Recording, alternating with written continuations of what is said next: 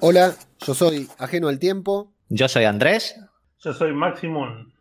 Y esto es el podcast que faltaba sobre Why the Last Man.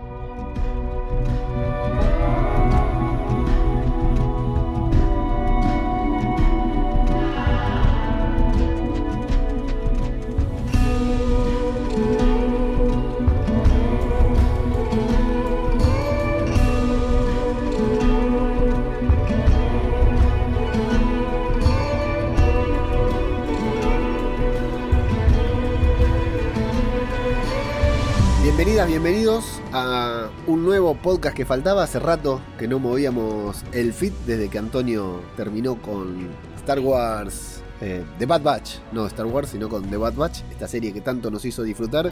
Y hoy venimos con una ocasión especial, así que antes que nada saludo a mis compañeros, a mis interlocutores. Andrés del podcast KBWW. ¿Cómo estás, Andrés? Pues encantado de estar por aquí otra vez y de hablar aquí de esta serie que vamos a hablar basada en otro cómic. Y para mí un placer pasarme por aquí a hablar contigo de cualquier cosa, un placer siempre estar por aquí.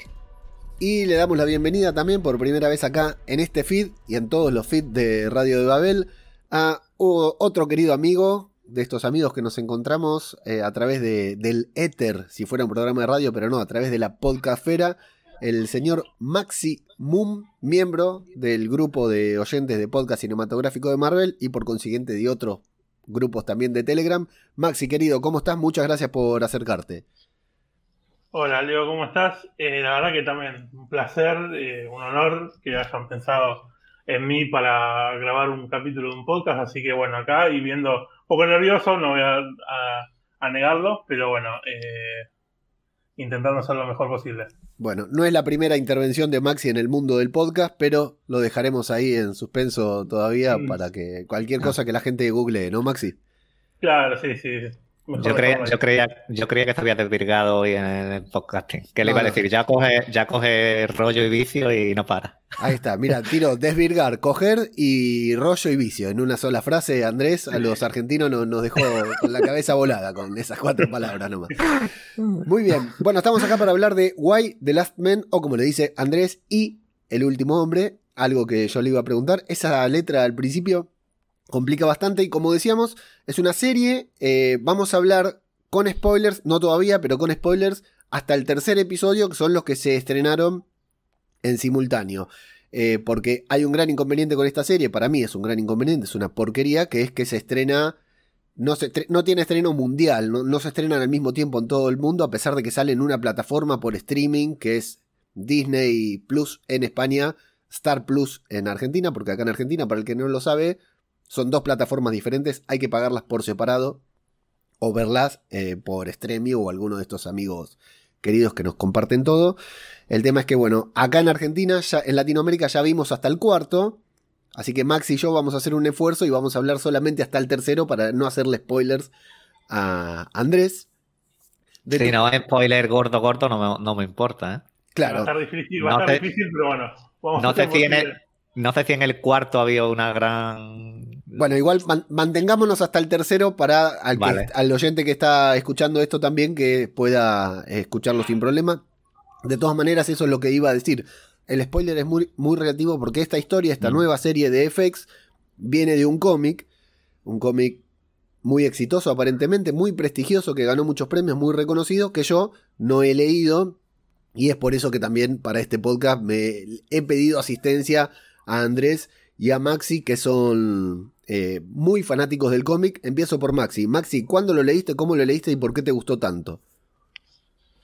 Eh, lo leí por primera vez hace más o menos dos, tres años, creo que fue, y lo recomendaron en un programa de radio y hablaron muy bien y me sorprendió porque, viste, cuando hablan algo eh, muy bien de algo que vos ni siquiera tenés en registrado, Exacto. Te, te sorprende.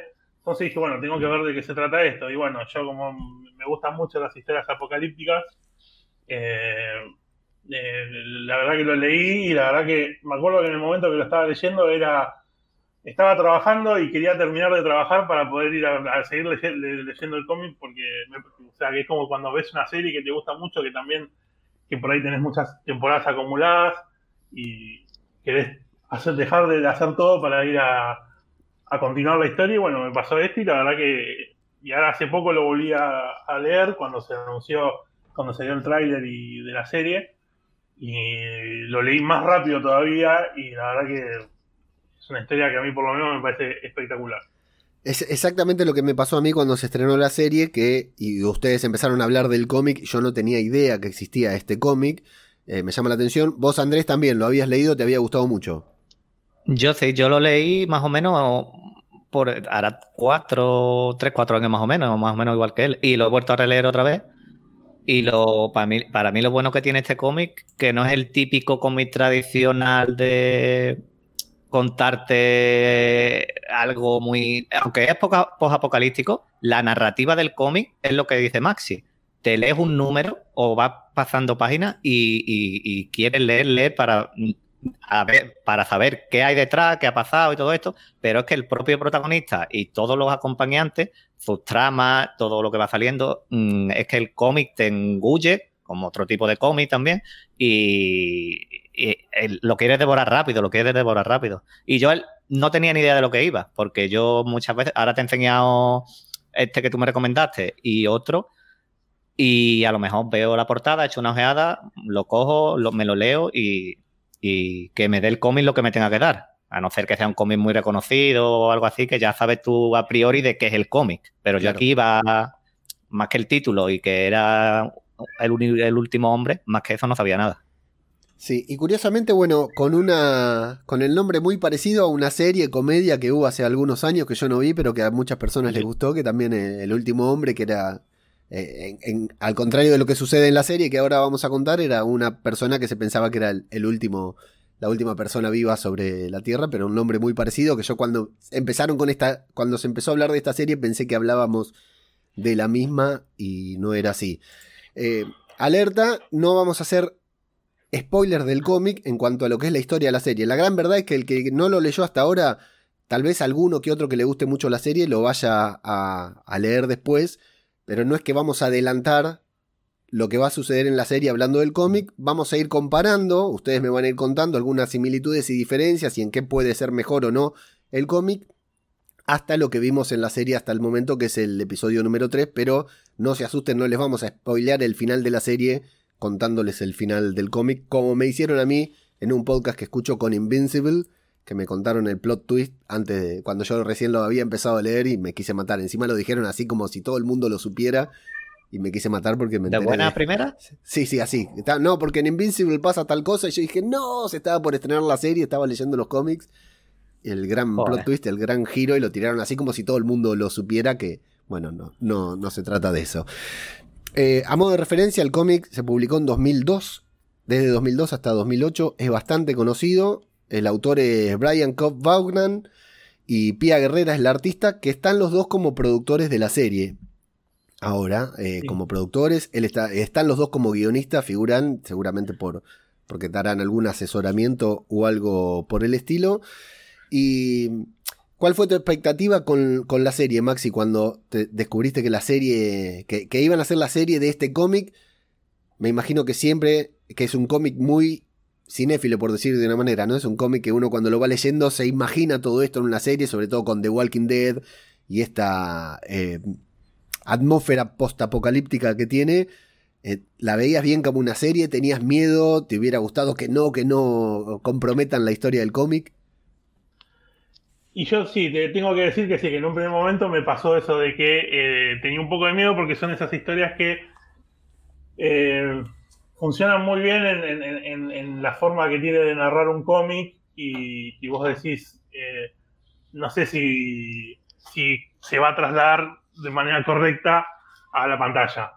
es como que yo, viste, tiene a ciertos aspectos de, las personalidades de, los personajes que aparecen que por ahí, vos decís, se animarán a, llegar hasta ese punto de mostrar las cosas, de, ser por ahí tan crudo. Aparte, en un cómic, eh, yo siempre, cuando hago referencias de las adaptaciones, siempre digo que en un cómic eh, tiene otra, obviamente tiene otra manera de contar las cosas y por ahí una, una, pantalla, en una página eh, se empieza a hablar de un tema y ya se resuelve, no te digo que se resuelve, pero es como que es muy rápido, por ahí una misma...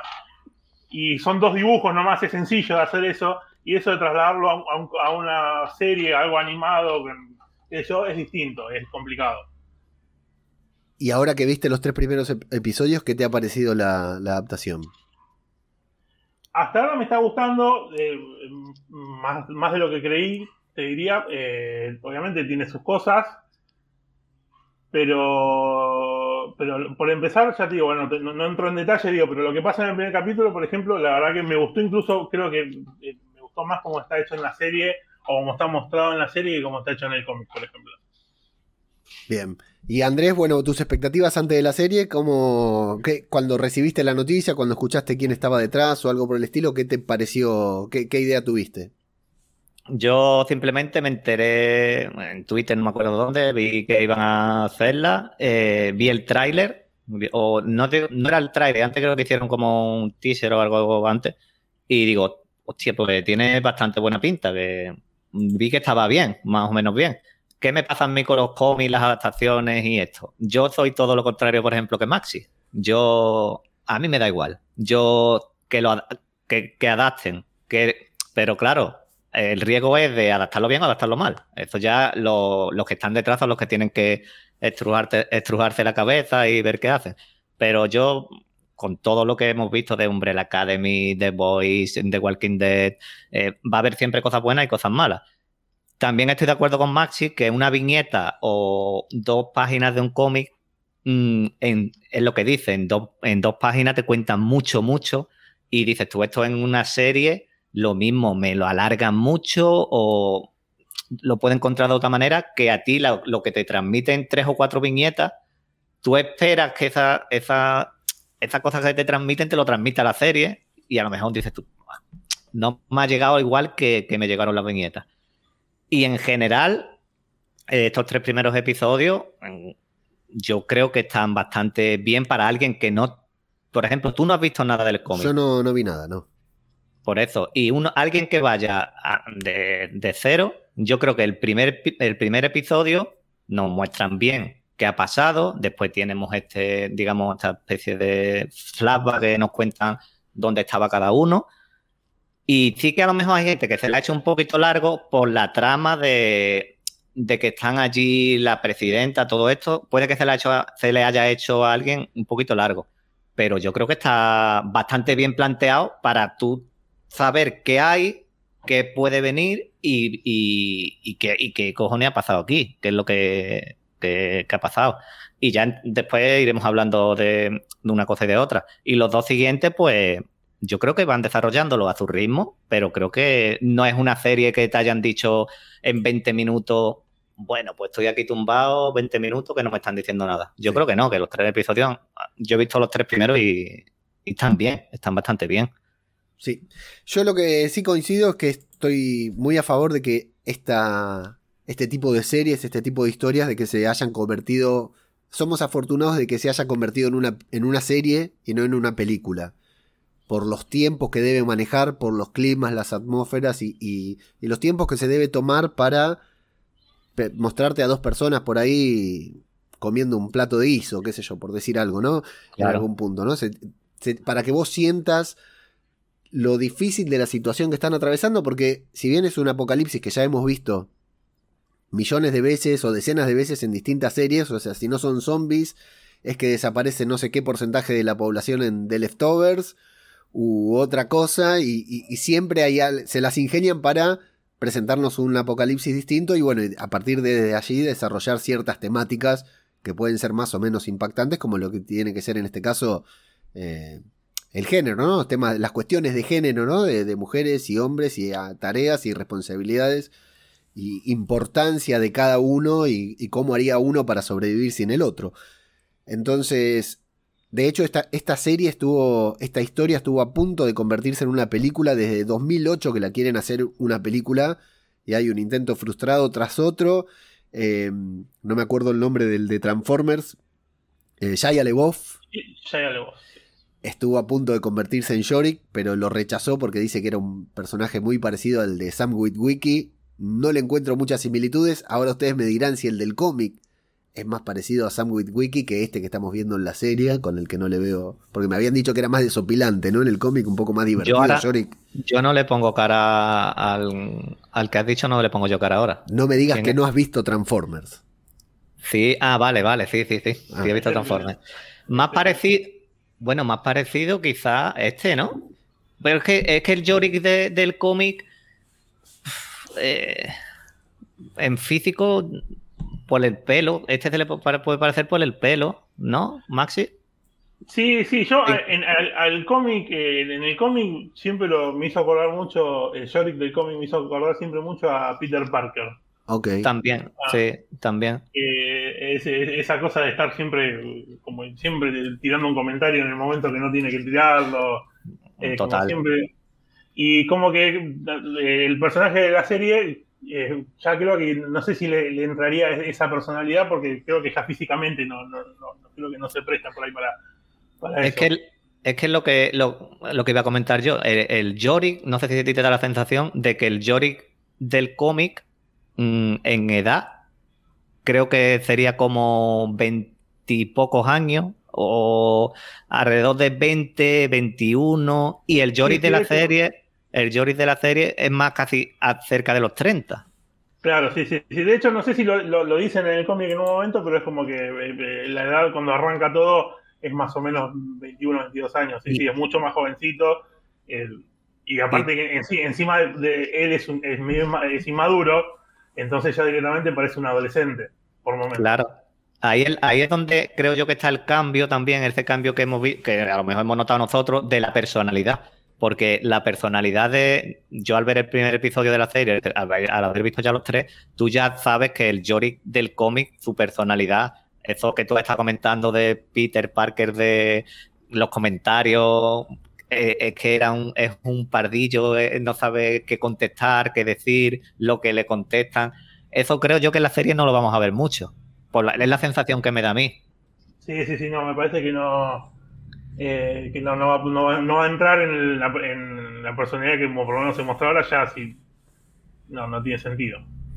Y bueno, ya metiéndonos, porque los veo ahí queriendo evitar los spoilers, así que ya avisamos acá que cualquier cosa ya se puede escapar un spoiler del episodio 1 al tercero, porque vamos a meternos un poquitito más en la trama. Yo mi propuesta era para no ir escena a escena, fundamentalmente porque no hice ningún resumen de escena a escena porque no tuve tiempo, y aparte para no que no sea tan largo y tan denso porque son tres episodios, partimos un poquitito de la premisa que a grandes rasgos, ahora ustedes, Max y Andrés, me lo van a explicar mejor, a grandes rasgos es que de golpe y porrazo, sin razón aparente, sin alguna explicación lógica, se mueren todos los hombres eh, del planeta Tierra. pero no, es, exactamente los hombres, Maxi. Claro, no es solamente los hombres, sino que son todos los seres vivos que tienen el cromosoma Y. Eh, o sea, animales, eh, hasta se supone que incluso hasta las células, no sé, ahí los, fetos, todo, todo lo que tenga el cromosoma Y eh, desaparece. Y ya está ahí la intriga de que si armas biológicas, si virus, plaga, ahí empiezan todas las conspiraciones aquí podemos hablar ya de un poquito los cambios que ha habido con respecto a esto. Por supuesto. Eh, pues aquí, por ejemplo, Marci se acordará también, eh, ya ahí, aquí ha hecho el primer cambio, eh, digamos, no es un cambio significativo, pero la plaga en el cómic, en los primeros números, mm, pasa y queda en el aire lo que está quedando aquí, aquí en, en la serie, dan como más fundamentado eh, que ha podido ser un, arma biológica, un virus, una enfermedad, una plaga, algo así. ¿Por qué? Porque en, e, el cómic, cuando pasa esto, fulminantemente caen. Todos muertos. Y en la serie hemos visto que sigue un. no es el mismo día. Y sigue eh, mm, la escala, digamos, animal, evolutiva, de, no sé si alimentaria, porque vemos la rata, vemos los ciervos, vemos el perro y por último caen los hombres. Y este cambio, ya entrando en la trama de lo que es la serie, es lo que mm, cuando están allí en el Pentágono y esto, es por está más fundamentado que crean, o, que puede, porque yo no lo sé, que puede que sea algo de algún tipo de virus, plaga o lo que sea, y no como en el cómic también se toca, que puede ser algo, puede ser algo sobrenatural. Porque eh, empiezan totalmente distintos, bueno, empiezan con la plaga, pero digamos separando mm, el cómic da a entender que puede ser o plaga o incluso algo sobrenatural de un amuleto o, ¿sabes? Y, y aquí al estar así en la escala evolutiva de la alimentación, dan a entender que puede ser esto, un virus, una plaga. Claro, sí, sí. Eh, yo había leído de, por ahí que no me pareció muy, muy descabellado, es que e, era un tema de tamaños, no sé cómo explicarlo, era como que el, virus como que atacó, o lo que pasó fue como que atacó a todos al mismo tiempo, pero fue como afectando a los animales más chiquitos más rápido, que es como que los hizo explotar por adentro, como una rata es más chiquita que un perro, por eso explota primero y por eso el humano tarda más en explotar. No sé si, si no, no, no, no me pareció una buena explicación, pero bueno, eh, lo leí por ahí, qué sé yo. Y a mí con esto, como premisa, la premisa es esta, ¿no? Cromosoma ahí, quedan solo las mujeres vivas y bueno, con todo, y, a partir de ahí donde la serie o la historia empieza a jugar con qué pasaría si, haciendo referencia a Marvel de paso, qué pasaría si murieran desaparecieran de la faz de la Tierra todos los hombres, en principio, ¿no? Que es a grandes rasgos en lo que se basa, más allá del tema de la reproducción y todo, es que vemos algo que pasa siempre, digamos, porque la verdad es que según nos lo plantea la serie, se corta la luz y listo, ya hay anarquía y sale la gente a, romper todo en diferentes series o películas, ¿no? Y acá sucede lo mismo porque, claro, hay muchísimos puestos de trabajo, puestos eh, dirigenciales, puestos administrativos, puestos de fuerza y cosas por el estilo en los que te afecta en una gran manera que no haya más hombres, digamos. El tipo que por ahí prende la tecla de la usina que genera la energía para todo un continente es un hombre, el que le da las órdenes es un, eh, un hombre y, y, aunque quedan vivas, vamos a suponer, el 50% o más de las personas que son las mujeres en, en todo el mundo, genera un apocalipsis. Como premisa es brutal y a partir de ahí el hermoso juego de escritura de partir de una idea y empezar a desarrollarla. Eh, el momento, Maxi, de, la muerte masiva, del momento del incidente, el evento, ¿cómo te resultó en pantalla? ¿Te gustó? Sí, sí, sí, me gustó mucho eh, el hecho de que, de que te muestren eh, primero las vidas un poco de lo que eran las personas antes y te vayas, como que te vayas vinculando con los personajes que estás viendo obviamente uno que leyó el cómic, a mí me, pasó de, cuando iba acercándose el momento y, de golpe, eh, qué sé yo, ver eh, a, la, mujer esta, que no me acuerdo cómo se llama, que es colorada, que está en la casa con el hijo y con el marido. Y vos agarrás y vos sabés lo que se viene y decís, uy, esto, van a matar a, o sea, se van a animar a matar chicos. Yo pensé que eso no lo iban a mostrar, no pensé que se iban a animar a, a, mostrar cosas que también no lo muestran o sea, en pantalla ni, ni, de forma gore ni nada, pero te dan a entender de que hay chicos que se están muriendo porque se mueren también porque son hombres. Yo cuando te muestran a la que creo que es la hija del presidente, si no me equivoco, ¿no? Es la hija del presidente, no me acuerdo el nombre ahora. Con, con tres o cuatro hijos varones y ya se te empieza, sabiendo de qué es lo que va a suceder, ya se te empieza a estrujar el corazón, ¿no? Yo a mí me pasó, a mí me pasó. Yo cuando vi los niños corriendo y, jugando con el coche, el muñeco, y tú ya sabes lo que va a venir, yo ya estaba pensando cómo la madre iba a ver al niño, cómo iba a reaccionar. Igual que la pelirroja, que es Nora, igual cuando digo, lo está llamando para ir al cole, sube y le quita la manta y lo ve, es que eso te pone tú en tu piel eh, y después todo el caos, como tú has dicho, Leo, de que todos los hombres caigan. Si no, no tenemos que irnos muy lejos. actualmente los cargos más importantes de todo son hombres. Pues tú imagínate, adiós, todo. es un caos, es un caos mundial. Es que justamente eso es la excusa de la serie, básicamente también es para eh, contar que eh, si se van, se desaparecen los hombres, hay un montón de cosas que quedan sin hacer.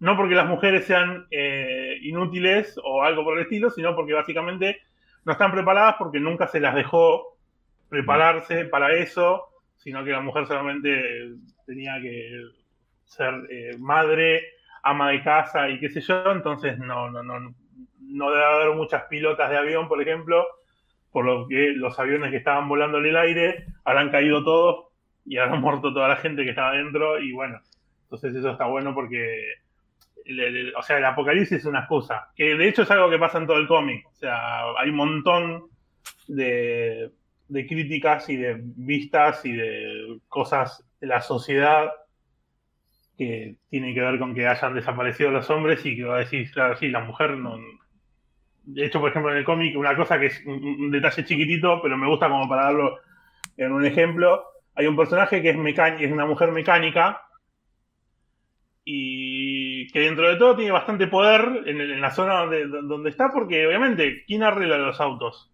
O las cosas mecánicas y eso.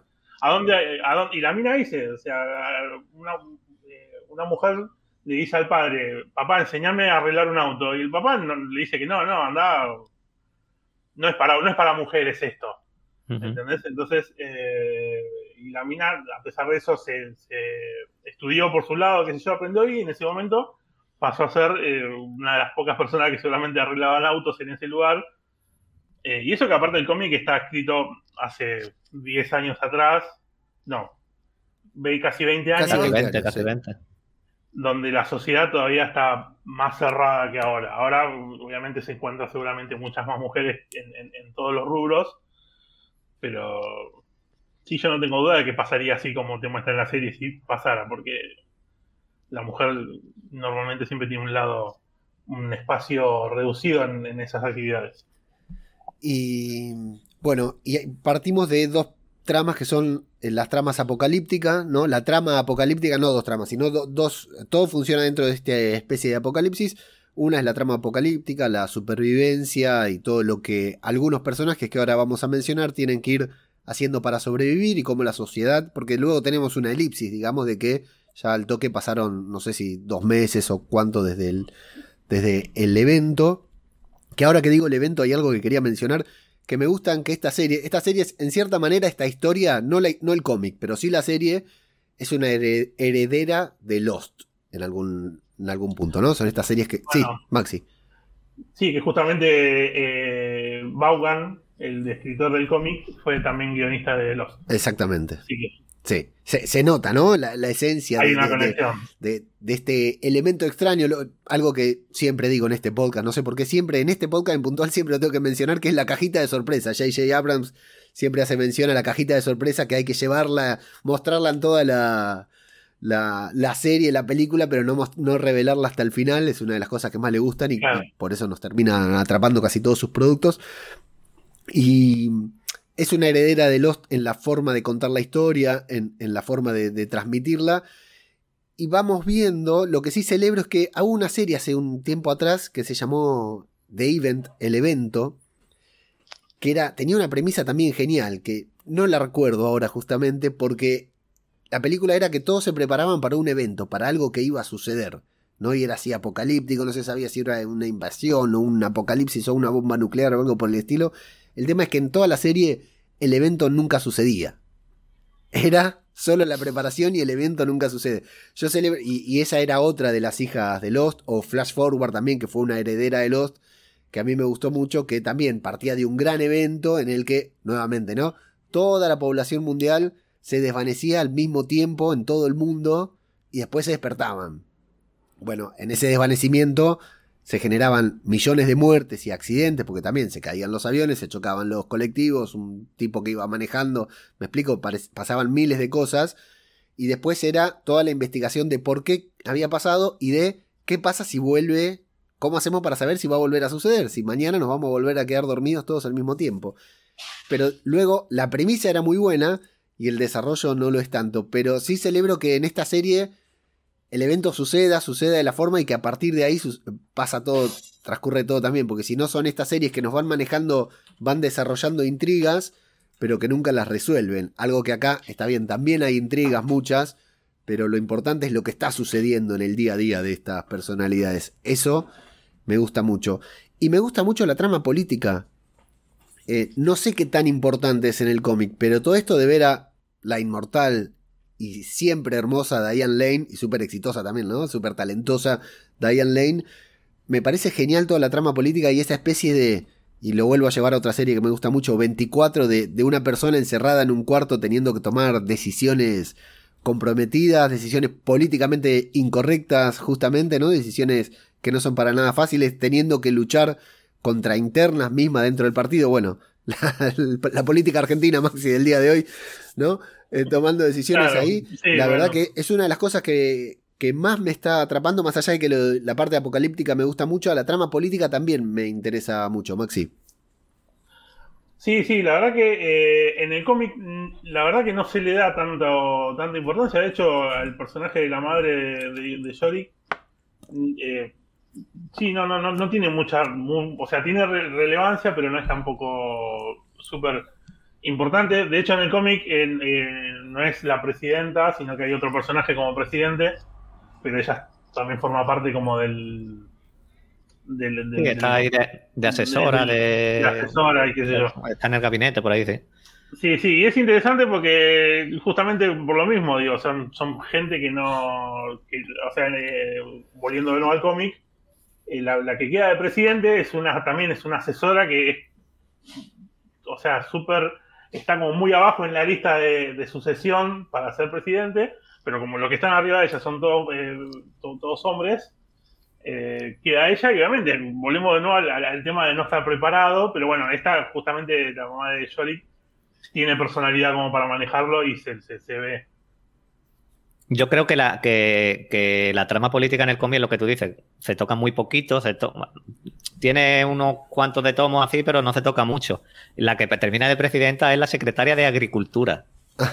Una secretaria de Agricultura. Y, y, aquí en la serie, en estos tres episodios, hemos visto ya más a la madre de Yorick que en todo el cómic. Claro. Claro, sí, sí, sí. Pero hacen otro cómic nuevo y sigue saliendo en los tres primeros episodios más veces que, que lo que llevamos visto.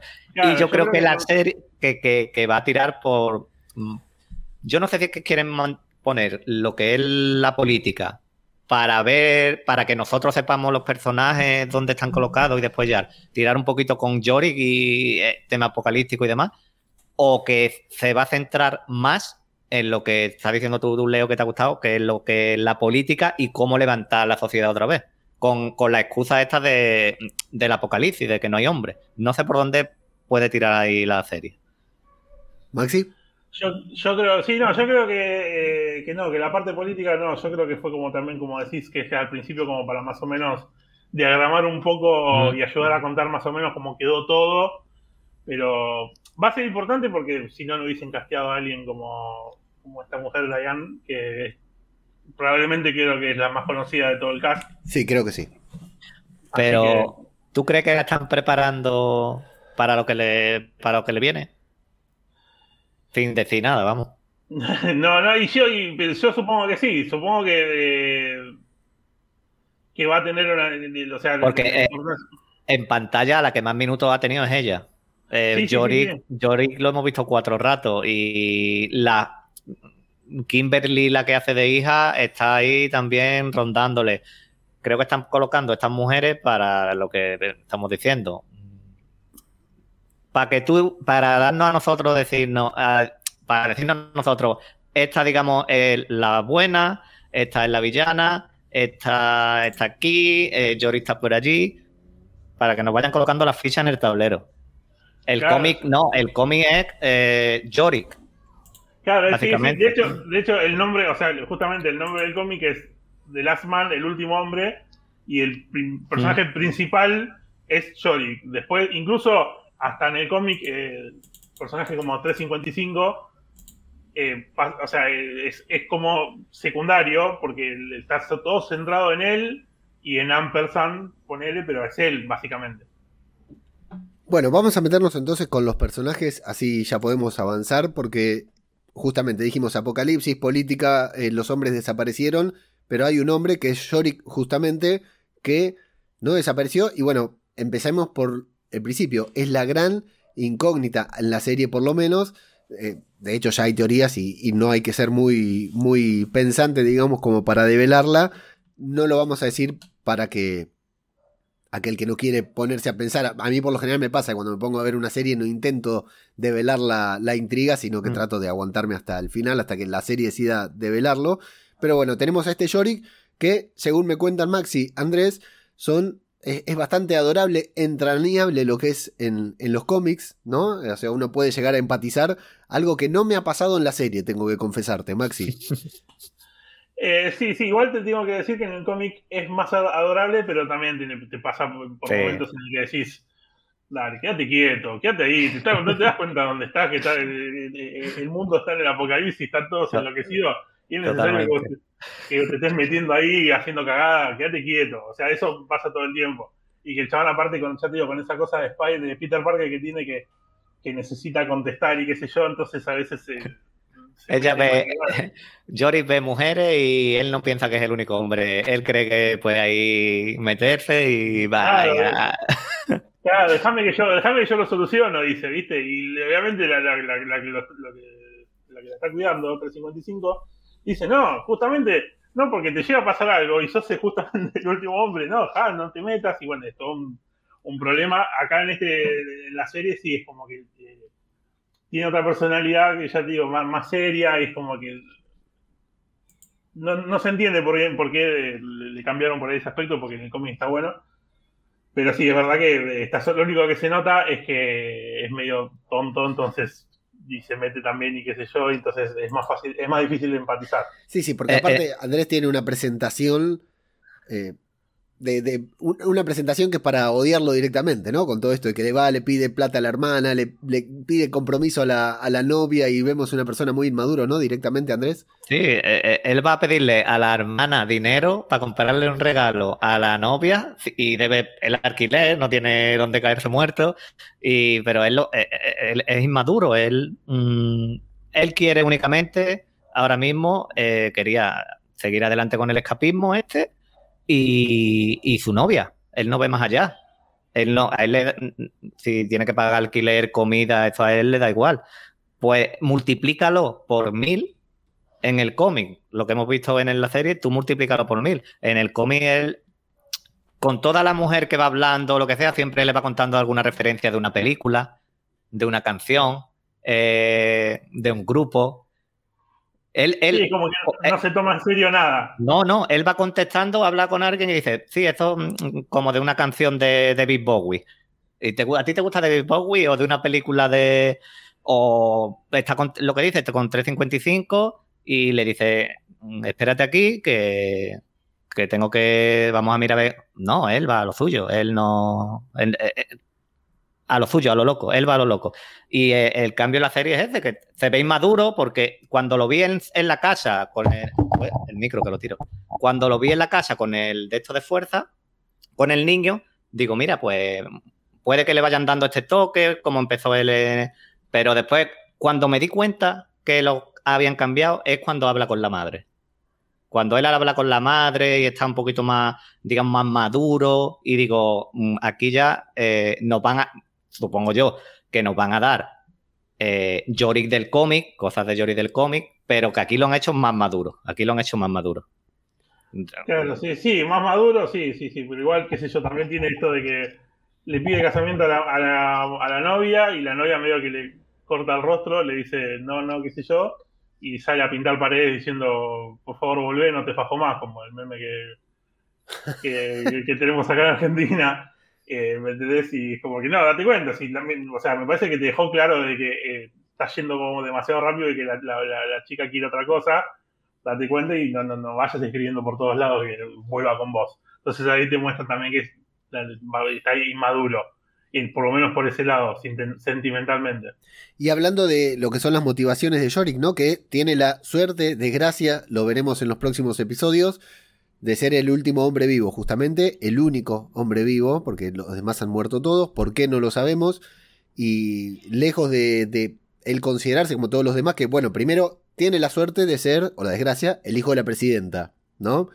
de la persona que quedó a cargo, que entonces, bueno, cuando logran dar con él de manera completamente eventual, porque nadie esperaba que sobreviviera, estaban buscando a su hermanita, que ahora vamos a hablar, eh, él no se pone en el lugar ni de hijo privilegiado, de que tiene la suerte de ser el hijo de la presidenta y uno de los pocos que va a poder sobrevivir ahí en el búnker con privilegios, con cuidados y todo, y tampoco se pone en el lugar de en el que lo van a poner los demás, que es, bueno, lo primero lo tenemos que cuidar porque la sociedad, que es loca, no importa si son hombres o mujeres, si se enteran que hay un hombre vivo y si se enteran que es el hijo de la presidenta, probablemente lo maten.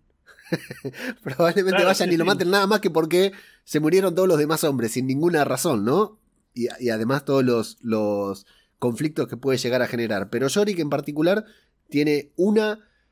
Eh, lo movilizan dos intereses. En principio cuando lo vemos está buscando a su hermana, que es de quien vamos a hablar ahora, y luego en teoría, según lo que me cuentan, Beth, la novia, este personaje que es muy poco importante hasta ahora en los primeros tres episodios en la serie, es bastante importante en el cómic, ¿no?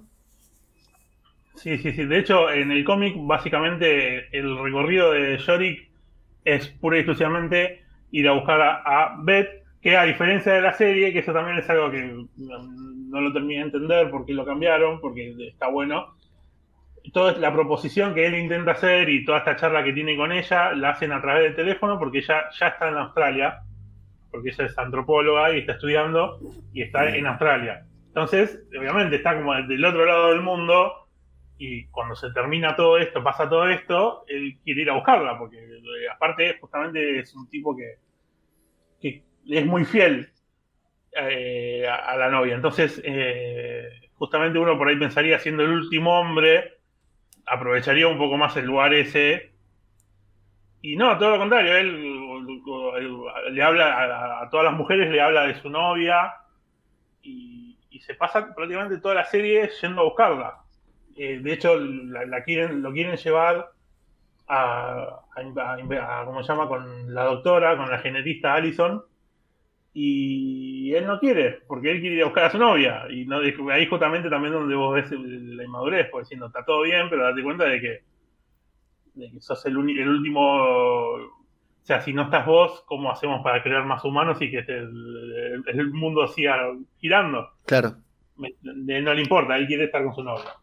Entonces, eh, es distinto. No sé por qué lo cambiaron, porque es, yo ahora él está buscándola a la novia en la serie pero yo no le veo tanta fuerza porque ya le dijo, ya me como que lo, negó un poco. Entonces es como que, no sé, lo veo, lo veo raro. Esto, esta es una cosa. Esto que dice Maxi es lo que un punto que no me ha gustado a mí. Que haya sido el cara a cara. Bueno, en la, esto no tiene importancia. En, la, en el cómic Beth es rubia y es, rubia blanca y, aquí la han puesto como afroamericana o, sí. o latina. Y en el cómic lo que dice él, justo cuando le pide matrimonio, es cuando pasa lo de la plaga. Justo cuando tiene que contestar ella, se caen las telecomunicaciones y no le contesta. Y, él lo que dice, bet, bet, bet y más bet. Él solo bet. Y eh, tú eres el único hombre, hay mujeres, en vez de decir, pues yo aquí tengo muchas mujeres para mí, o, ¿sabes? Pues él, su obsesión es buscar a bet. Y aquí, del, no me ha gustado la, la forma de, pedirle matrimonio, no porque, bueno, le puede pedir matrimonio de aquella manera que le ha pedido, pero la actitud de ella ya no me ha gustado, de cómo lo ha despreciado, digamos, un poquillo y cómo se ha ido, que ahora no sabemos dónde está Beth, porque no la hemos vuelto a ver. Se da a entender en el tercer episodio, creo que, que, que, pudo ir a ver a la madre, que tenía cáncer o algo, o que, o que pudo morir en, un, en el tren, creo que lo comentan en, la, en el Pentágono. Y, y no sabemos dónde está. Él va a buscarla porque le dice a la madre, no, yo quiero, que, yo estoy comprometido. Y le dice a la madre, pero ¿qué me estás contando? Que tú eres el último hombre y tenemos que estudiarte, tenemos que ver por qué. Que, y le dice él, bueno, ¿qué quiere? ¿Que me saque tarritos de semen y, me ponga inseminar aquí a mujeres? O, o venga, sácame sangre.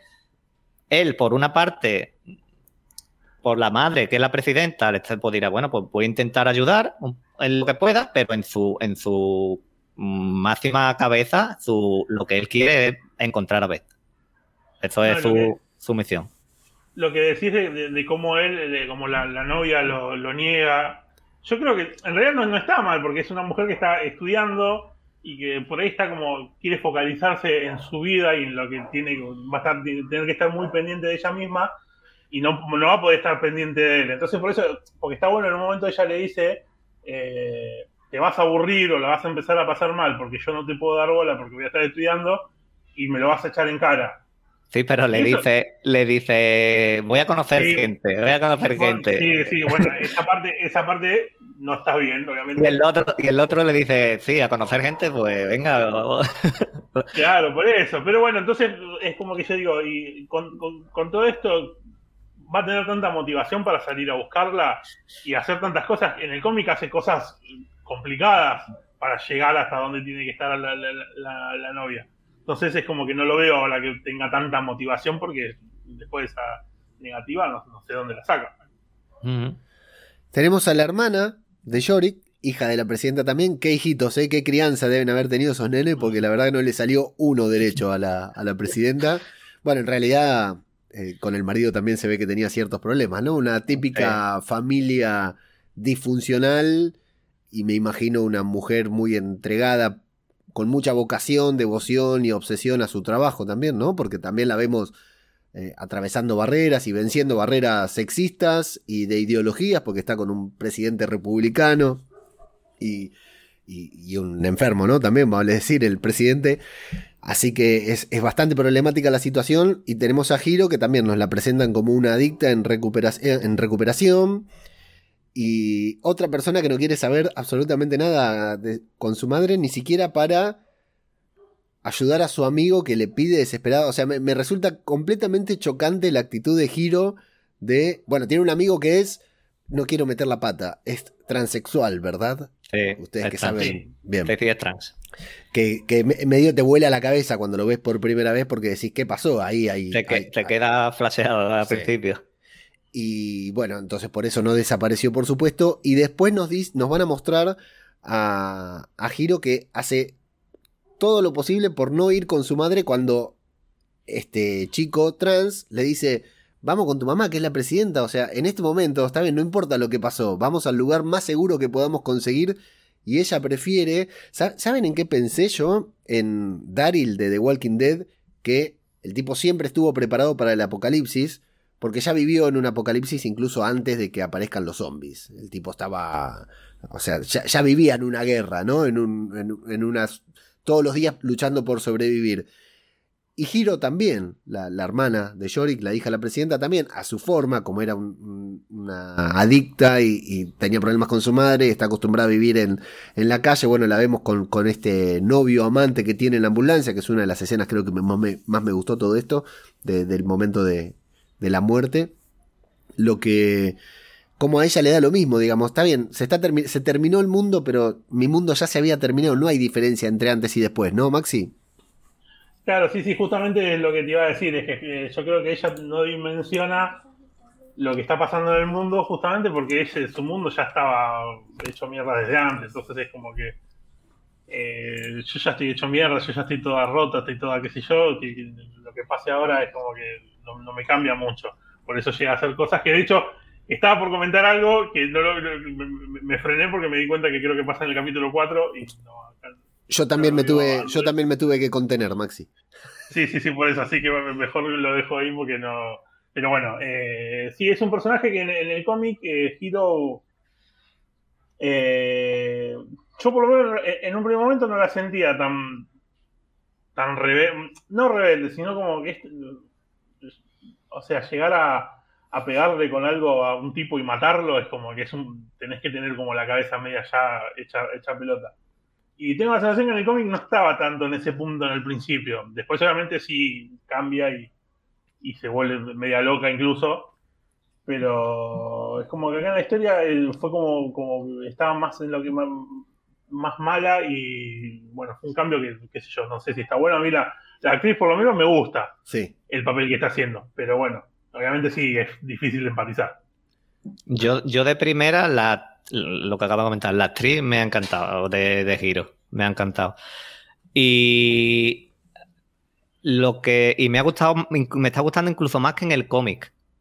Eh, porque le veo más personalidad. Ah, en el cómic eh, es bastante también, tiene bastante personalidad, pero creo que aquí en estos tres episodios que he visto yo le han dado muchísima, muchísima personalidad y porque ella va a hacer un cambio, ella va, tiene ahí una transición y creo que está, en estos tres episodios está bien, bien, bien, bien, bien hecha, porque empieza eh, en la ambulancia, cuando están en la ambulancia y pasa lo del marido, mm, al, al, matarlo, ella le hace el clic mental este que ha matado a alguien. ¿Qué pasa? Que cuando sale de la ambulancia, se ha caído todo, se ha caído todo.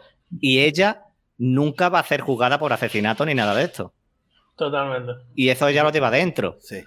Eso ella lo lleva dentro. Y, y como digo, en estos tres primeros episodios, a mí me ha encantado porque la, la personalidad que le están dando para donde va a ir es buenísima. A tal, punto esto que decís es que le lleva la prueba, o sea, se conoce con la mujer del médico, del enfermero fallecido y le lleva eh, ¿cómo se, no me sale cómo se llama el, bueno, el, la identificación. La, identificación como para demostrarle que está muerto. Esperando, yo tengo la sensación de que lo hizo ella inconscientemente, esperando de que la mina reaccione diciendo, ah, eras vos la que estabas con él, y qué sé yo. Y todo lo contrario, la mina eh, se lo tomó de una manera que incluso hasta le termina diciendo qué suerte, que por lo menos él no estaba solo. Y es como que yo tengo la sensación que la mina se debe sentir peor todavía por eso, porque ella hubiese preferido que la caguen a piña para por lo menos sentirse, qué sé yo, un poco, un poco menos mal. Pero sí, la verdad que es, interesante. Es interesante porque es una, especie de bomba a punto de, estallar en cualquier momento. Sí, totalmente, es eso, no sabes por dónde va a salir, no te das una idea por dónde va a salir, sobre todo rechazando lo que es la... Evidentemente tiene un gran problema con, con su madre y no es, no es capaz de claudicar ni siquiera por su amigo que, que, se lo pide y que también el amigo también está en una posición delicada porque Yorick es un hombre y bueno, se tiene que cuidar mucho y este muchacho es una persona trans, por lo cual también está, se encuentra en una situación porque es un hombre, se siente hombre, se ve como hombre, pero no, no murió, no fue atacado por la, por, la, la plaga o lo que fuera que haya sucedido. Y, por eso le pide por favor de ir con su madre porque sabe que es en el único lugar en el que puede estar seguro junto a la presidenta. No y no solamente eso, sino de que para poder verse como, o sea, verse de la misma manera que, se siente, que es como hombre, necesita tomar algo que, se va terminando. Y de hecho tiene, creo que para dos semanas, una cosa así. ¿Y dónde lo va a conseguir? Obviamente, vos sos la hija de la presidenta, ¿quién, o sea, la presidenta lo va a conseguir, así que dame una mano. Entonces es como que vos decís, es, una situación complicada. Ese es un personaje que no en los cómics no está. Bien. Son varios los personajes de la serie que no están en el, en el cómic, unos cuantos y suman. Eh, en las series, y la misma, sí, sí, porque son, yo tengo la sensación de que son cosas que, por ahí en el momento que salió el cómic no, no, había una representación tan fuerte. Claro. Entonces, bueno, pero ahora sí, ahora un personaje trans es súper importante en la historia porque tiene un montón de cosas para contar. La hija del presidente, por ejemplo, también es un personaje que es, o sea, un, personaje que es eh, anti, antiderechos y Antifeminismo. Antifeminismo, que una de cosas. Claro, cuando pasa todo, lo primero que dice es: eh, si no están los hombres, el mundo se termina. Sí. ¿Me entendés? Es como todo lo contrario a lo que intenta hacer la presidenta. Entonces, ¿qué es lo que en Estados Unidos se conoce como Karen? No sé si están familiarizados con el término, pero es como se las conoce como las Karens, a este tipo de mujeres. Y justamente por eso me parece que es importante que esté que esté ahí porque va a ser, va a ser una molestia para, principalmente para la presidenta. Dio la hija del Presi es lo que comentaba antes. Yo creo que va a tener un papel importante que la van, y la van a colocar como la villana de la villana de la temporada, básicamente. Sí, a mí me... Y me ha, gustado, me ha gustado porque está constantemente eh, intentando enfrentarse sin querer levantar lo que la sociedad y volver a levantar a la gente. Ella lo que quiere es tirar de ahí a Jennifer. Sí, pero además, a mí me gusta mucho esto de, la hija del presidente que termina siendo como la representante de una minoría y termina puesta, termina posicionándose en un lugar en el que e, en el mundo normal nunca hubiera estado, porque ella es justamente por decir de una manera, ¿no? Supremacista, blanca, eh, machista, y termina representando a una minoría, porque ahora el, mundo, o, por la presidenta, ¿no? Tiende más a ser más eh, inclusivo por una cuestión de que todos se tienen que unir para, para, para sobrevivir. Y la presidenta, bueno, teniendo que tomar estas decisiones complejas, ¿no? Como cualquier presidente en una situación apocalíptica o extrema, y ella termina siendo de la, representante de, loco, nos están marginando a nosotros cuando nunca hubiera estado en esa posición. Y me gustó ese juego porque hasta cuando uno la va viendo, es difícil empatizar con ella, salvo por el tema de que se le murieron los tres pibes, ¿no? Obviamente que, te imaginas eh, el dolor que debe haber sentido, no importa cuán, cuán sorete haya sido el personaje, uno empatiza igual. Pero luego, eh, uno termina viendo, bueno, al final sí es cierto, es la hija del presidente, la están haciendo a, algún, a un lado, no tiene representación y bueno, todo lo que va sucediendo después también ahí en esa especie de casa de gobierno que tienen. Por eso te digo, esta trama política de, de derecha a izquierda que no termina de estar definida me resulta sumamente interesante para un show de TV. Claro, en el cómic, tal vez esta trama política eh, en un cómic sea más aburrida, pero en la serie con buenos personajes suma mil puntos, me parece. Claro, porque, en la serie tenés actuaciones, claro. tenés, eh, en el cómic cero. y en el cómic es un dibujito con la boca abierta y un globo gigante con 20 millones de palabras, no es lo mismo. Entonces, Nada. también es entendible que por ahí no lo mm. hayan abarcado por ese lado. Me voy a mi personaje favorito. El, el personaje de, la serie para mí, eh, que es Agente 355 no dijimos los actores hasta ahora, después los nombramos, pero a ella la voy a, nombrar, Ashley Romance, porque me parece que está brutal desde el primer... Es, hasta ahora para mí, es la protagonista de la serie. Me encantan estos personajes igual en general, pero aparte empezás y todo indica que es una terrorista, que es un atentado, lo que fuera. Y después, o sea, hasta el presidente se pregunta, le, avisan que hubo un atentado, que hubo una explosión, que hay que tener cuidado, que puede haber. Y después está ella ahí sumamente fiel al presidente, sea quien sea, no importa, es, 100% fiel al cargo y con esa, esa infalibilidad que tiene que, la convierte realmente en mi personaje favorito y me parece que está recontra bien interpretado por esta actriz. Sí, sí, sí. Eh, de hecho, o sea, yo cuando vi el tráiler y, la vi por primera vez, fue como, wow, la sacaron del cómic y la uh. pusieron en la pantalla. O sea, es, eh, incluso físicamente es parecida al cómic, es muy parecida. Y sí, es un personaje, sí, para mí también es el mejor personaje, es un personajazo en el cómic también es sumamente importante. Probablemente sea el, segundo personaje más importante del cómic después de, de eh, y, bueno, y es muy interesante porque eh, no sé si sabían, pero es el. hace referencia a una espía mujer de Estados Unidos que existió en la vida real, que se llama justamente 355 también se llamaba, que estuvo en la Revolución Americana, en la época de Washington, que es justamente cuando nació el Culper Ring, Culper Ring creo que se dice, que es donde ella pertenece, bueno, es, algo de esa época, es algo que existió y, la primera mujer espía se llamaba también así como ella. Genial, no lo sabía para nada. Andrés, 355. Mm, mi personaje favorito también. Eh, y el del cómic, mm, vamos, y en la serie va a ser también mi favorito. Es que ella, la misión que tiene, eh, igual que Yorick, va a buscar a, Beth por todo el mundo. La misión de 355 es proteger a Yorick. Eh, llueve, mm, caiga nieve, piedra, protegerlo, protegerlo. Y si vemos solo el 50% de lo del cómic, eh, va a ser un auténtico personajazo. Cambiando, aquí la vemos ya en Estados Unidos y en el cómic ella está en una misión en Jordania recuperando un amuleto, que por esto decía lo de que podía hacer algo sobrenatural o algo. En el cómic ella arranca en, Jordania y no en, aquí en, en, Estados Unidos. Y aquí vemos que la, la, Jennifer, la presidenta, manda a buscarla a Hero, a Hiro y encuentra a Yorick. Y en el cómic directamente su misión es eh, Yorick, Y es lo que dice Maxi. El casting ha sido brutal.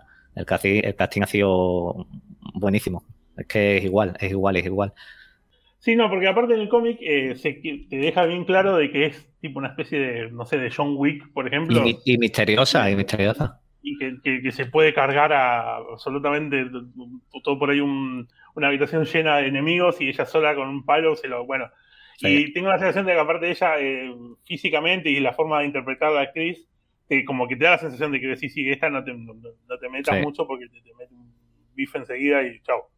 Sí, pero hasta está en un estado mental, ¿no? Porque físicamente, yo, yo estos personajes siempre les digo como Jack Bauer, ¿no? Por 24, una serie que a mí me gustó mucho, de esos que vos sabías que llegaba el capítulo 24 seguro, ¿no? No importa qué le estuvieran haciendo, sabías que en algún momento se iba, se iba a salvar eh, con, su propia habilidad o lo que fuera. Eh, mentalmente está en un estado muy, muy adelantado a la situación, ¿no? Porque obviamente es un soldado, casi un robot que tiene una misión por delante y que sabe lo que tiene que hacer y punto cuando está con las pilotos, que las pilotos lo, ven a Yorick y está encerrada ahí, les habla con una naturaleza como diciendo, no, tranquilas, está todo bien. Y, todos sabemos a dónde va a terminar eso. Ella, ella sabe, ella sabe, tú sabes lo que va a pasar. Exacto, sí, sí, sí. nosotros sabemos lo que va a pasar. Con la mirada de ella y cuando está, no, estaros tranquila, que ustedes tienen que estar, tú sabes ya lo que va a pasar. Y ella, y, ella sabe lo que va a hacer, pero te transmite a ti todo eh, eh, eh, su pensamiento, digamos que te transmite su pensamiento. Sí, está muy bien. Te decía que Ashley Roman yo la vi en una serie que a mí me gustó mucho, pero que fue terriblemente cancelada, que es Noferatu, de AMC, basada en un libro de Joe Hill. Y hacía un personaje, no igual, pero también era un agente del FBI, también de, armas tomar. Y ya con esto me terminó de, cautivar la actriz, que ya la quiero ver siempre. Eh, y después tenemos por ahí dando vuelta un personaje llamado Nora, que no parece tener demasiada importancia hasta ahora en la historia, hasta lo que vimos hasta los tres primeros episodios, que es la asistente del presidente, ¿no? Podríamos decir. Sí. Que es otra actriz bastante reconocida, que la vimos en Umbrella Academy y un par de otros papeles. Una, cara que vemos conocida siempre, por más que uno no la siga a la actriz, que es Marine Ireland. Y que bueno, lo más relevante es por ahí esa esa personalidad que tiene, la que estaba totalmente subyugada, ¿no? Muy profesional, evidentemente, muy eficiente en su trabajo, esas personas que trabajan mucho más de lo que les pagan, mucho más de lo que, que son explotadas por su propia eficiencia y que, bueno, en consecuencia ni siquiera puede acceder a, ahí a donde está la, presidenta cuando todo se derrumba porque nadie la conoce, porque es muy importante para el presidente, era la mano derecha del presidente, pero nadie la conoce, ¿no? Es como un cero a la Invisible para los demás. Sí. Ah, sí trabajo no reconocido, básicamente, pobre. Totalmente. Yo este, yo este personaje, mm, no sé si Maxi te acuerda, pero yo con este personaje estoy descolocado porque no recuerdo no, a no quién. no tiene un personaje del cómic como tal, sí que lo pueden llevar a alguno que haya por ahí, pero como tal es nuevo, es nuevo para la serie y la, la verdad que la actriz todo su trama que ha tenido, de esta que llega a su casa, está toda la casa por medio, porque trabaja mucho, que es lo que tú has estado comentando, lo que le ha pasado con los hijos, de una casa a otra. Algo importante hará, algo, alguna, algún paso importante dará. Mm, no sabemos si va a irse al contrario al no dejarlo pasar a la presidenta o a no darle acceso allí al Pentágono. Pero como digo, en el cómic, mm, esta mujer no. Yo no recuerdo haber visto a esta mujer. No, no, no, en el cómic casi seguro que no está. Y bueno, yo volvemos de nuevo a lo que me acuerdo de que vos no viste el cuarto capítulo, entonces hay cosas que, me las tengo que censurar. Pero eh, básicamente yo creo que es un personaje que va a, ser, va a servir como conector. Eh, lo que pasa es que ya no, no, quiero, no, no quiero explayarme demasiado porque justamente es una parte que... Sí, yo que creo que yo que creo que va a ser importante eh, pero como no la tengo yo situada en el cómic, pero su trama de lo que era, de cómo ha quedado, cómo la están discriminando, yo creo que ella tiene que decir, aquí estoy yo, tengo que dar este paso por, o, por, entrar por detrás, o aliarme con este, o a ver qué hago yo para intentar meterme donde está el poder, digamos.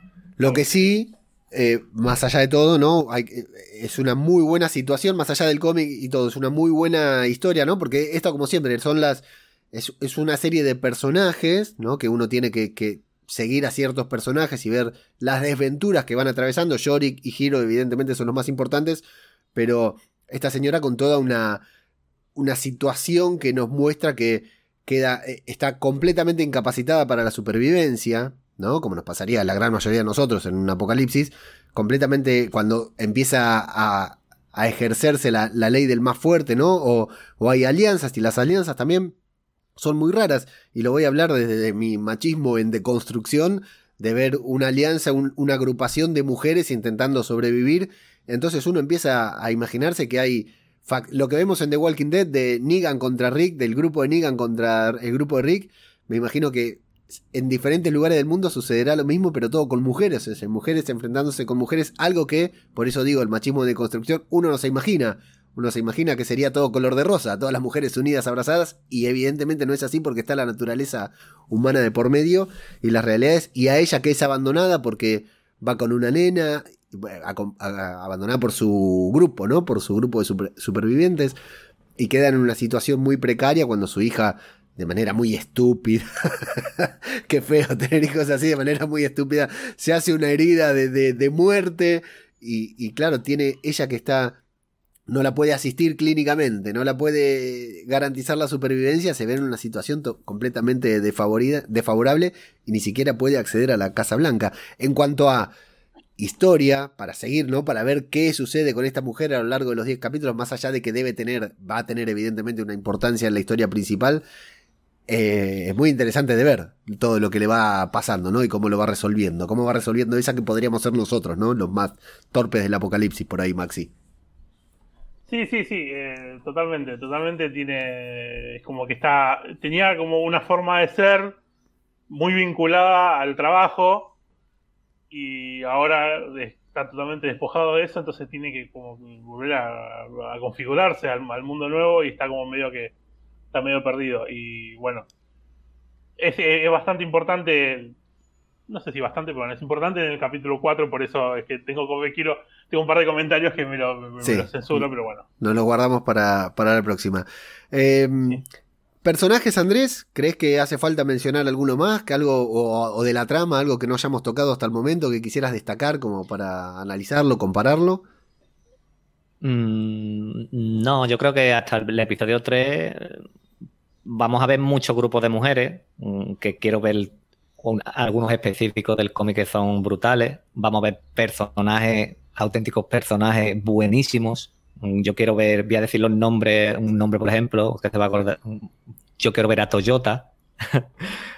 Yo quiero ver a Toyota. Quiero ver. Mm, bueno, he dicho el nombre, no voy a decir los grupos de las mujeres porque puede ser. Los grupos de las mujeres y puede ser spoiler. Pero Toyota eh, y de, de, los personajes que hemos visto, mm, poco que añadir. Lo que no conozco del cómic, creo que van a tener su papel importante. Como he dicho, creo que Kimberly la están poniendo como la villana de la temporada.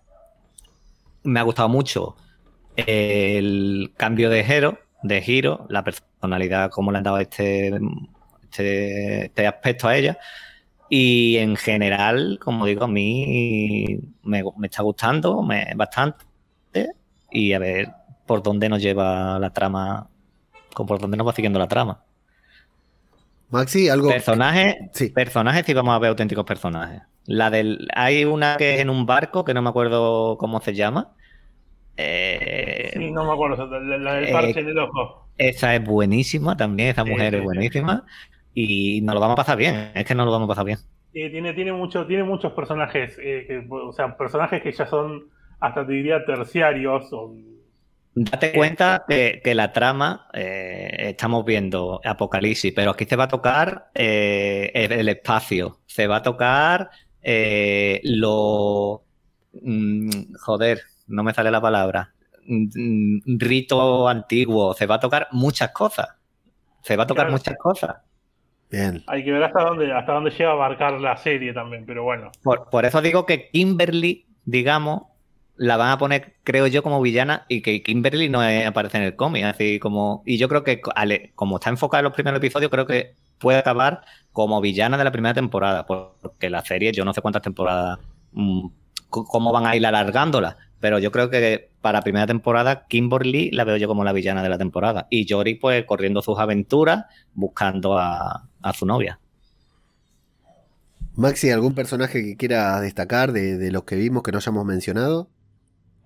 Y bueno, yo creo que principal eh, hay un personaje que ya se sabe que incluso porque apareció en el tráiler, que es la doctora justamente Alison Mann, ah, que es bueno. la, tercera del grupo, o sea, son Yorick 355 y la doctora Mann los, como lo, lo, que van para todos lados, que es un personajazo también a mí me encanta en el cómic, es muy bueno, eh, muy cínico y un montón de cosas. Y también hay otro personaje que que me sorprende que no, no es que no sé por dónde irá la serie tampoco por ahí por eso no lo mostraron pero es un personaje que, que aparece muy al principio del cómic y prácticamente que va hasta el final del cómic que es una especie como de, de villano por decirlo de alguna manera que está ahí ah. atrás molestando todo el tiempo que, que es un no digo lo, digo solamente por arriba por si no quieren tampoco spoilerse mucho eh, pero es una especie de jefe del estado israelí pero ya hemos visto, ya hemos visto Israel. hasta ahora se ha nombrado Israel nomás, pero que es como que quedó medio como ahí nomás. ¿no? Yo estaba esperando como que pase algo más.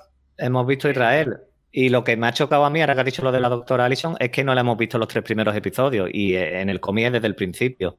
Y es, el es el trío protagonista. Y los momentos, Jory con Allison, todas las conversaciones son de chiste, de risa, de, son buenísimos esos momentos. Y, me, y eso me ha resultado raro de no verla en los tres primeros episodios. No sé por qué. Claro, ahora la, lo van a poner a 3.55 a buscar con Yorick a, esta doctora. Vamos a espero ver. Que tenga tiempo, espero que tenga tiempo para formarse esa química que tienen en el cómic.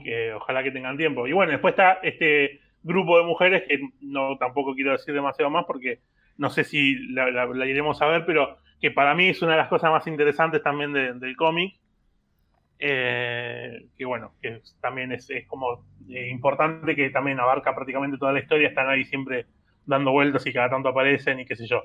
Así que bueno, yo calculo que son, esos son por lo menos los tres personajes que yo creo que deberían aparecer en la historia en algún momento. Pero bueno, lo que pasa es que es una historia que es larga y que puede abarcar mucho tiempo y bueno, entonces seguramente tienen que sacar algo mm y bueno, entonces no sé qué sacarán. Sí, hay que ver cuál es también la idea de FX, que es una cadena buena, reconocida, pero no es HBO.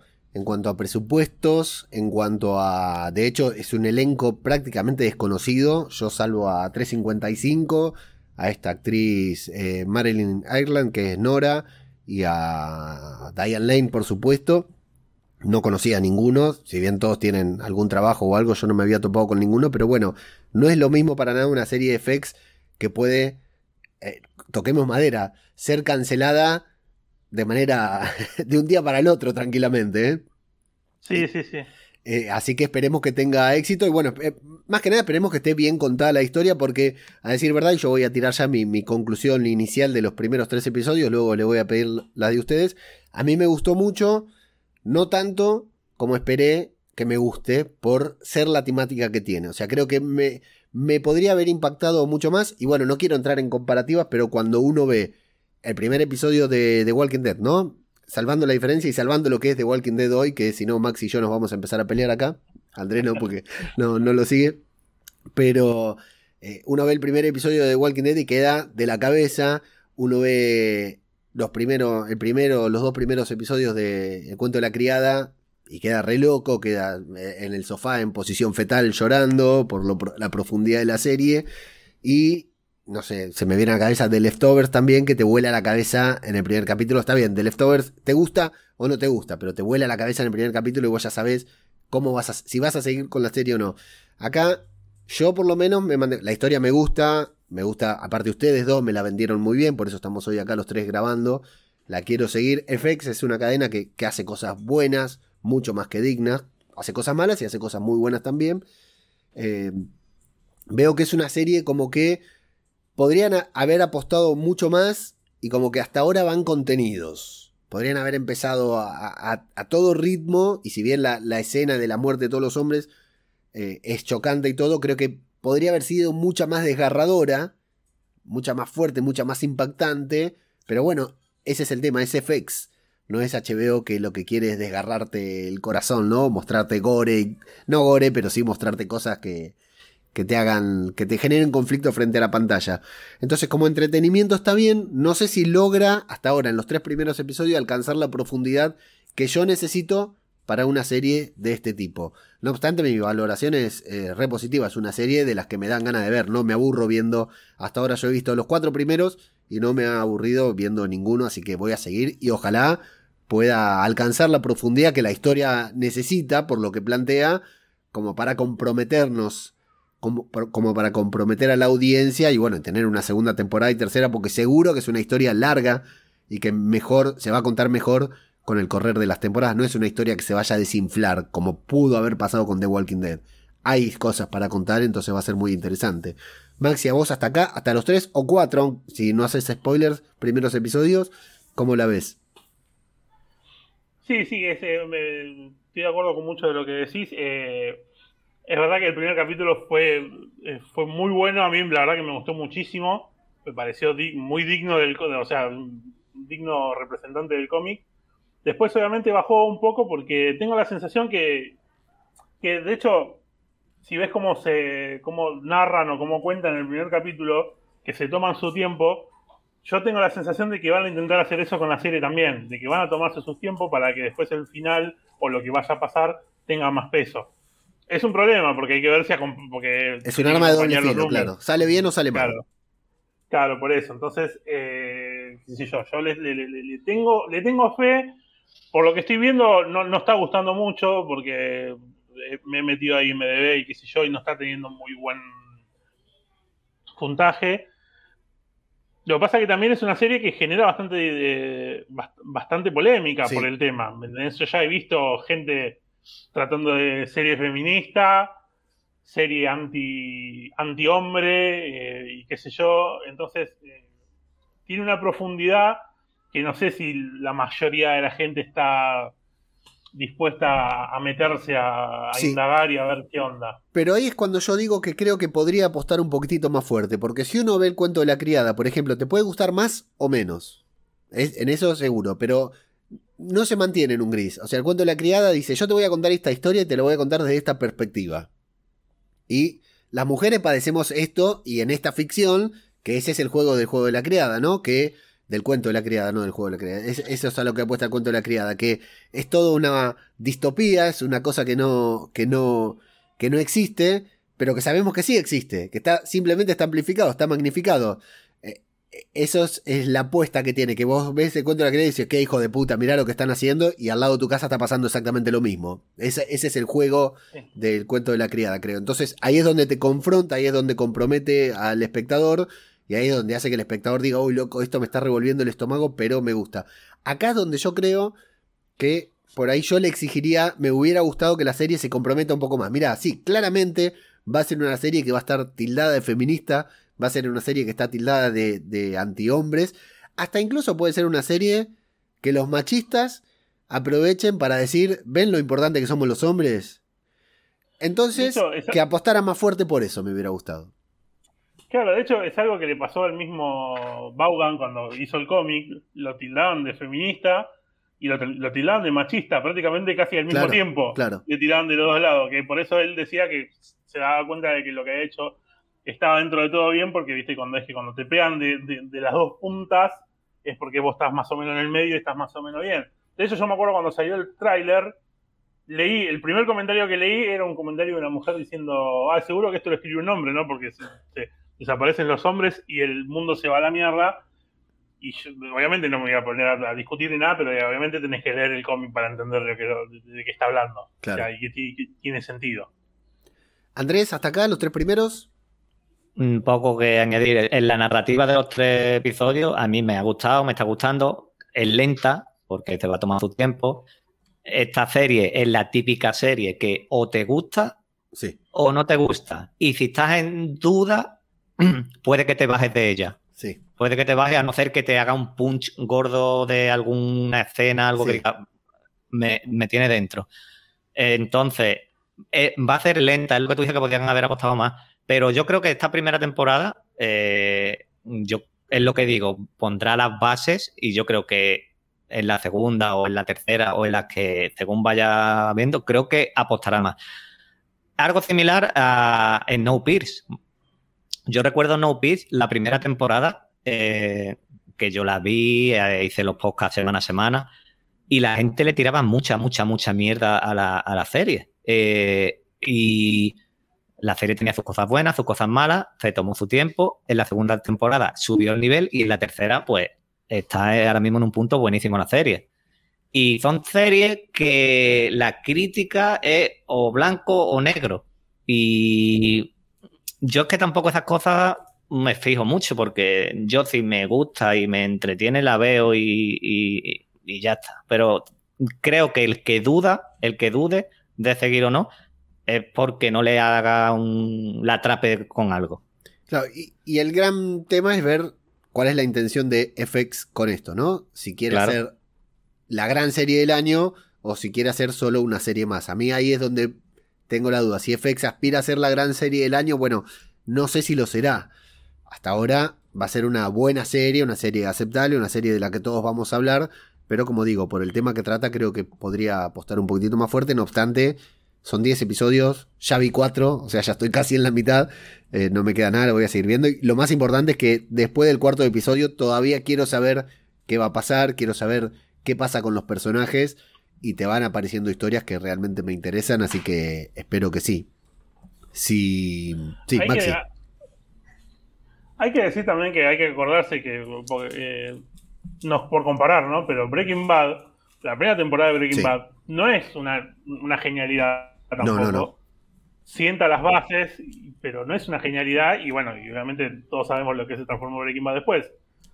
Eh, lo que pasa que también es, también hay que decir que Breaking Bad es de la época anterior justamente a la que estamos ahora, que hubo un cambio de temporada, de, de época en el cómo se consumen las series y hay que ver si la gente se banca que haya una temporada medio pelo y para esperar una segunda buena. Entonces, es que, pues justamente lo importante son los números. El tema aquí es que hay mucho catálogo. Hay mucho catálogo, hay mucha diversidad de películas, de series y la gente quiere todo, lo quiere todo ya y si no le gustan no le gusta dice que ya radicalmente es una mierda, esto no vale y e, este es el tema que hay, este es el tema que hay con, con todo con todo esto. Sí, pero yo encuentro una diferencia más en esto entre Break, si, para poner el ejemplo de Breaking Bad, que yo voy a decir que no la vi, pero no importa porque entiendo. Apaga, apaga, apaga el podcast, apaga el micro ya y cierra. Ya, ya dije que no, no la voy a ver. A esta altura de mi vida ya no la voy a ver, ya me quedé muy atrás. Pero, pero aparte, estás, en el momento para verla porque tienes un look muy parecido. Estoy muy parecido, sí, ya me lo ah, dijeron dos o tres personas, sí. Viste mi nick, ¿no? ¿Cuál? sí, sí, claro, sí, sí, por supuesto. De hecho, me, causa gracia que muchos ahí en los chats que compartimos te dicen Walter. Sí, es verdad, verdad. Eh, eh, sobre Breaking Bad no había expectativas. Es lo mismo que pasó con The Walking Dead al revés. Porque la cadena AMC no tiene grandes hits. O sea, tiene tres hits. Mad Men, Breaking Bad y Walking Dead, que es su, obra maestra, ¿no? Por, por, por la relevancia que tomó que adquirió. Eh, entonces, cuando una serie arranca desde cero, o sea, no la ve nadie, entonces se toma el tiempo para mantener, para ir creciendo, y bueno, después el boca en boca hizo que Breaking Bad se convierta en lo que fue. O en The Walking Dead, que tampoco no había demasiadas expectativas, solo eh, eh, tenía que gustarle a un grupo, a un determinado grupo de gente, a los que le gustaban los zombies nada más, y le terminó gustando a todo el mundo. Esas son cosas que AMC no espera. Acá este, este es mi gran miedo, que, que FX haya presentado, por, por cómo fue vendida la serie, ¿no? Porque por cómo fue vendida por el tráiler todo, se vende como una, la gran serie y bueno, esperemos que, espero que, o que se convierta en la gran serie o esté muy cerca de serlo, o que AMC pueda, em, FX banque a la, a la apuesta de que la serie vaya creciendo en cuanto las temáticas vayan creciendo, porque como dicen ustedes, es una narración lenta, no hay forma de mostrarla más apurada, o sea, porque uno tiene que ir sintiendo en carne propia lo que sienten los sobrevivientes, ¿no? Claro, sí, sí, sí, no, si va más si va más rápido es como que es como comer comida, eh, ir a comer al McDonald's y ya está. no es lo mismo ir a comer al McDonald's que comer un asado, por ejemplo, eh, que, se estuvo cocinando durante seis horas, por decirlo de alguna manera. No es lo mismo. Pero bueno, yo calculo que sí, yo la verdad que el tema de la publicidad y eso prácticamente no, no vi mucho tampoco, entonces puede ser que sea esto de que, de que esté por está media escondida y que si está bien hecha, porque obviamente falta que, la hagan bien y que esté bien contada, eh, vaya teniendo más popularidad. Así que bueno, esperemos, porque la verdad que yo, a mí la historia, ya te digo, me gusta mucho, me gusta mucho el cómic y bueno, esperemos que, lo puedan plasmar. Bueno, si no les parece mal, hemos hablado de los tres episodios, yo creo que hemos hablado bastante, eh, aunque pudo haber sido mucho más largo de, haber, de haberlo organizado de otra manera. Eh, esperamos que quien escuchó esto esté igual de comprometido con nosotros, o al menos igual de intrigado con nosotros, que nosotros con esta serie, que seguiremos disfrutando semana a semana, aquí en Latinoamérica una semana antes, y Andrés, que es un hombre correcto y legal, que no usa piratería ni nada, la ve a los tiempos de Star España. Los demás somos un poco. Bueno, Maxi también, porque los ve al tiempo de Disney Plus. Eh, yo digo porque me voy a mudar a otro continente y voy a seguir pirateando igual que ahora, no tengo ningún problema con eso.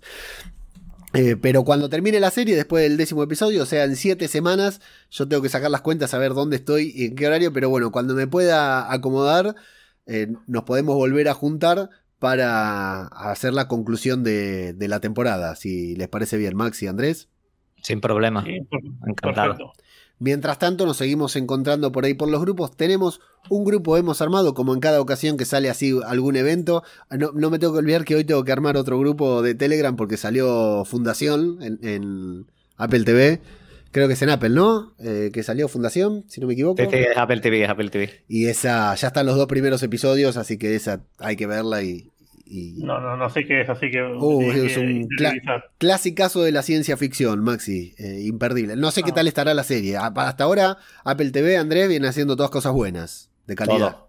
Todo, todo, lo que tiene es calidad. Sí, eh, poquitas, pero muy buenas, con mucha calidad por lo menos. Y Fundación es un clásico de la ciencia ficción, así que... De Asimov, la de las novelas de Asimov. Exacto. Así que tengo unas ganas de verla terrible. Ya están los dos episodios ahí. En cuanto termine de editar este podcast, recién termino de editar otro. Termino de editar este podcast y ya me pongo ahí con, con fundación. Así que decía, bueno, que tenemos un grupo para hablar sobre la serie, un poco desprolijo, porque bueno, como hay. Eh, como va saliendo en distintos usos horarios, medio que nos vamos midiendo con los spoilers, no es lo mismo cuando sale siempre en todo el mundo el mismo lugar, que es t.me y The Last Man Full Spoilers. Como todos los grupos que armamos acá en Radio de Babel, eh, pueden venir ahí a hablar con nosotros, a chatear. Y Maxi, mientras tanto, hasta que hagamos el último episodio, ¿dónde te pueden seguir? ¿Dónde te podemos eh, conocer tus impresiones? Bueno, mis impresiones, eh, más que nada en Twitter, en arroba maximum, con doble X y con I latina. Ahí está. y bueno, y además, Maxi, lo, digo yo para no incomodarlo, tiene, lo seguimos ahí en su cuenta de Twitter, que tiene unos tweets muy ingeniosos, hay que decirlo, es un muy buen tuitero. Y tiene una cuenta de Instagram en donde para los que están en Argentina, más que nada, los que están en España pueden entrar a mirar y darle like también, pero tiene una cuenta de Instagram en donde vende unas remeras y todo tipo de merchandising relacionado con estas cosas que tanto nos gustan, muy, pero muy buenos, que cómo es, Maxi. Se llama Fina Estampa. Fina Estampa Argentina. Ahí está. Lo buscas así y lo encuentras. Recomendadísimo, ¿eh? porque hay varias cosas. De hecho, después tenemos que hablar por privado. Aquí no llega, aquí no llega nada, ¿no? bueno, me lo puede traer Leo. ah, bueno, voy, un, toque. Eh, Va justo, ¿no? A tope con las maletas. Imagínense que estoy mudando toda una vida. 40 años de, de, mi vida. Estoy mudando en dos maletas. Así que imagínate. Y cuatro personas. Así que imagínate cómo van. Pero bueno, Ahí lo pueden seguir a Maxi. Y Maxi, nos encontramos al final de la serie, ¿te parece?